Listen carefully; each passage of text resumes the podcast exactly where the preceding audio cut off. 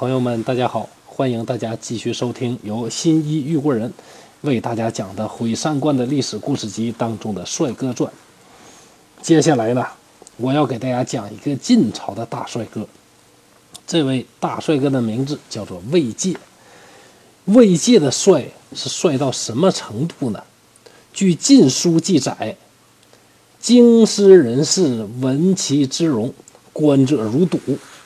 借劳疾岁甚，永嘉六年卒，时年二十七。时人谓借被看杀，啥意思？《晋书》当中啊有专门的魏借传，给他一个人立的传，就说京城人呐，就听说这个人长得太帅了，那他出门啊，大家都围着看，看的路也堵了，啊，人也过不去。结果这位魏借被看的呀，好累好累的。累到什么程度啊？时年二十七啊，就死了。所以当时的人呢，就说这个魏晋啊是被大家给看死了。这是中国历史上唯一一位明确记载被看死的人物啊。后来还成了一个成语啊，叫什么叫“看杀魏晋”。作为一个大帅哥，被大家这个围观，特别是被好多的美女围观，围观致死是一个什么样的感觉？是幸福还是不幸呢？这个。就很难去评价了。魏晋是什么人呢？魏晋是晋朝著名的一个玄学家。晋朝啊，经历了东汉末年到呃魏这个魏晋时期啊，这个好几十年的这个战乱，统治了天下呀。这个二百多年的儒家思想啊，逐渐的式微。当时人呢，就感觉这个儒家思想没事儿啊，整点什么谶纬学说呀。整点什么三从四德，什么三纲五常，如何如何，特别的烦。尤其这些礼教、这些礼仪啊，真的是太太细致碎琐了啊，琐碎了。就当时的士大夫呢，士大夫呢，就看不起这个儒学。那看不起儒学，玩点什么呢？以黄老学说所派生出的玄学，就成为了当时的这个显学。为了能够表示啊，跟传统决裂。自己引引导这个新的潮流，就好多名士呢，就特别喜欢坐在一起，没事儿喝点小酒，对吧？来点五石散，五石散是个什么东西呢？有点类似于今天的咱们讲的那个这个杜冷丁呃什么这种毒品啊，呃，吃完了之后呢，人会感觉呢这个呃心情啊这个非常的这个愉悦啊，非常的愉悦。然后呢，这个身体里边呢就会有点热啊，有点热，会迷惑人心。服了五石散之后呢，就感觉自己呀，这个体力也增强了啊，而且呢，这个精神也好了，浑身燥热啊，必须把衣服脱了啊，最好是什么都不穿，然后开始裸奔，这样呢才能把这个药性发散出去。短期使用呢没问题，但是长期使用呢会因为中毒最终丧命。总之呢。这些士大夫啊，年轻潇洒的大帅哥，就坐在一起呀，坐而论道，夸夸其谈，就是谈一些什么样的这个话题，才能在人群当中脱颖而出呢？就谈那种特别玄的，越玄越好，啊，就越越没什么用越好，那些所谓的清谈啊，就扯点没用的啊，用我们今天东北话讲呢，就是扯淡啊，看谁扯的比较好。啊，坐这扯，一扯扯一天，来点小酒，来点毒品，哎呀，这个这种玩法呢，就是有很多人认为呢是非常的风流。那在这个风流的时代呢，当然得出好多风流的才子啊。那这位魏介呢，就是其中的佼佼者。佼佼者啊，魏介本身呢就是一个著名的玄学家，而且长得是非常的帅。他是哪种类型的呢？是比较乖巧，哎，比较。比较可爱啊，这么一种类别，打小啊就在人群当中呢，就非常的醒目，举止啊非常的文雅，非常的风流。到五岁的时候，有一次啊，这个魏界呢坐着洋车在洛阳城当中呢游玩，人们看到之后呢，就忍不住啊都跑到他的洋车旁边围观。说这个小朋友长得太漂亮，太招人喜欢了啊！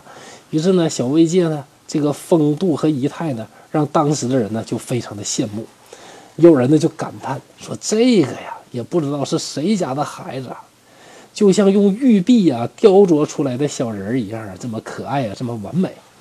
所以呢，人们就给魏晋一个外号，叫“璧人”。璧呢，就是和氏璧那个璧，用玉璧雕出来的人一样。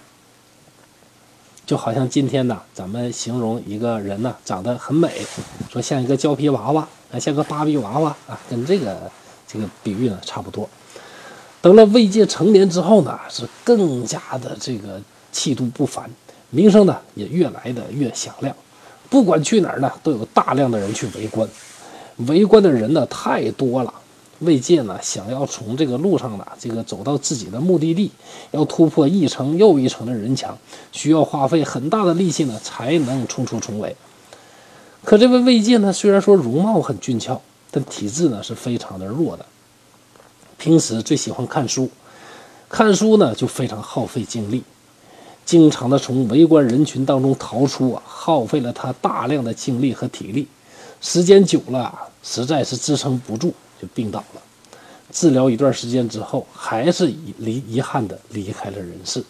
那这就是什么“看煞未尽”这么一个成语的由来。魏晋的故事呢，非常的简单，也没有留下什么太多的啊关于他生平一些事情的这个记载。但是希望呢，通过这个故事的讲解，大家能了解魏晋时期呀，这个所谓的风流名士啊是如何。这个处事的，最开始啊，像竹林竹林七贤的那个时代呢，是由于当时社会的风气，国家政政府呢对世人呢实行这种血腥的这个残酷的镇压和统治，作家呢不能直抒胸臆，只能通过一些什么笔呀、星啊、呃象征啊或者神话的手法，隐晦的表达自己的思想感情，来表达自己啊对社会的不满。对政策的这个这这个保留的一些意见，但是慢慢的发展呢，就变得什么呢？就是这个晋朝的时候呢，这个文人在一起呢，就变得呢越来越喜欢空谈，空谈扯淡，然后呢，这个讲一些玄之又玄的，这个丝毫不接地气儿啊，不能治国也不能安邦的理论。时至今日呢，其实我们身边呢还是有很多这样的朋友啊，坐在一起呀，这个酒桌上。啊，这个大家就开始夸夸其谈，是吧？这边四个亿啊，那边呢又提到这个中央某个部委，呃，如何如何支持哪哪一个项目啊？那其实这个空谈和当初的那个这个晋朝的那个这个空谈呢，又有什么太大的这个区别呢？这个实在是看不出来。所以希望大家呢，还是啊，在这个盛世当中啊，既然我们言论是自由的，那大家多想一点正事儿。啊，多做一些实用的东西，啊，恐怕要比这个好得多，啊，也不要呢，因为你太帅了啊，心理压力太大，被看死啊，那就不好玩了。好，今天的故事呢就到这儿，谢谢大家。能听到这儿的朋友，您辛苦了，非常感谢您的关注和支持。本套《毁三观历史故事集》最初就是播着玩的，所以太多不如意的地方，影响了您的收听，在这儿深表歉意。本人正在播讲一套东北话趣说《聊斋》系列，秉承本人一贯的毁三观风格，用东北话播讲不改变、不删减、不解读的高清无码《聊斋》故事。我将把所有《聊斋志异》当中四百九十多个故事全部用我的方式进行讲解，希望您能订阅和收听，让我用全力以赴制作的音频补足我的遗憾。谢谢你。如果你想订阅这套专辑，可以点击我的头像，然后就可以看到另外一套专辑。期待在另外一套专辑当中与您见面。